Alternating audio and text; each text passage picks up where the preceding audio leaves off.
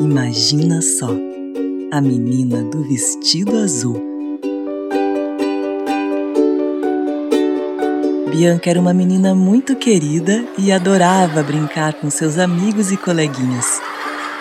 Mas ultimamente andava triste, pois sua família passava por dificuldades e seus vizinhos da Vila dos Girassóis também. No quintal de Bianca havia muito mato e ela não conseguia brincar direito. Também não haviam pracinhas e nenhum outro lugar seguro perto de sua casa para brincar com seus vizinhos. Seu quarto tinha goteiras e sempre que chovia à noite, Bianca perdia o sono.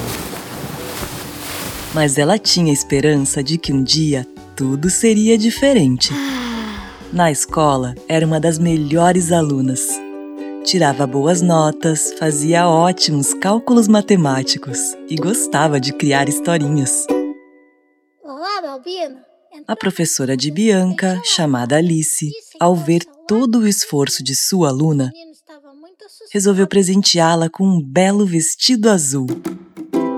Naquele dia, Bianca deu um abraço bem apertado em sua professora e disse: Professora, esse vestido é o presente mais lindo que eu já vi.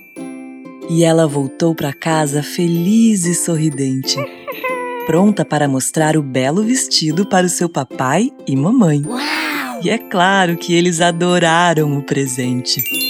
E de repente, a mãe de Bianca passou a perceber que um vestido tão lindo deveria ser estreado com grande estilo. Bianca então tomou um banho, vestiu-se e ficou radiante.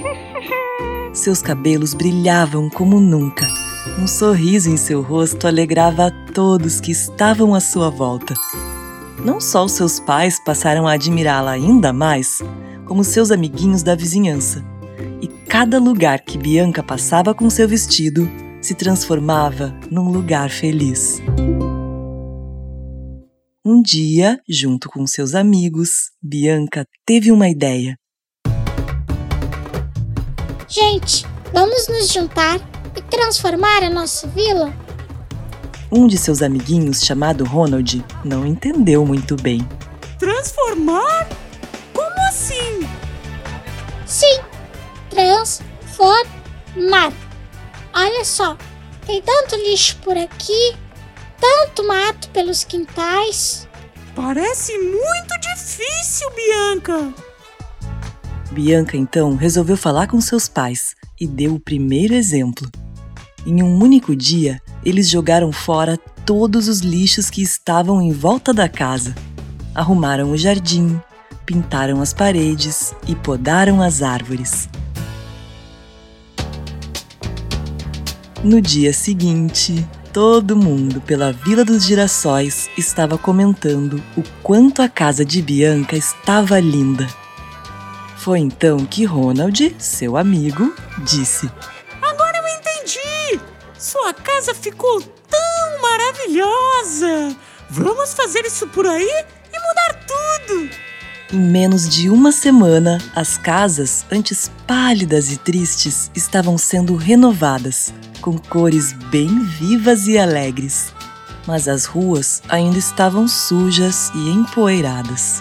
As que tinham asfalto estavam esburacadas e as que não tinham estavam repletas de terra. Bianca então disse: Já sei. Vamos pedir aos nossos pais que falem com a prefeitura.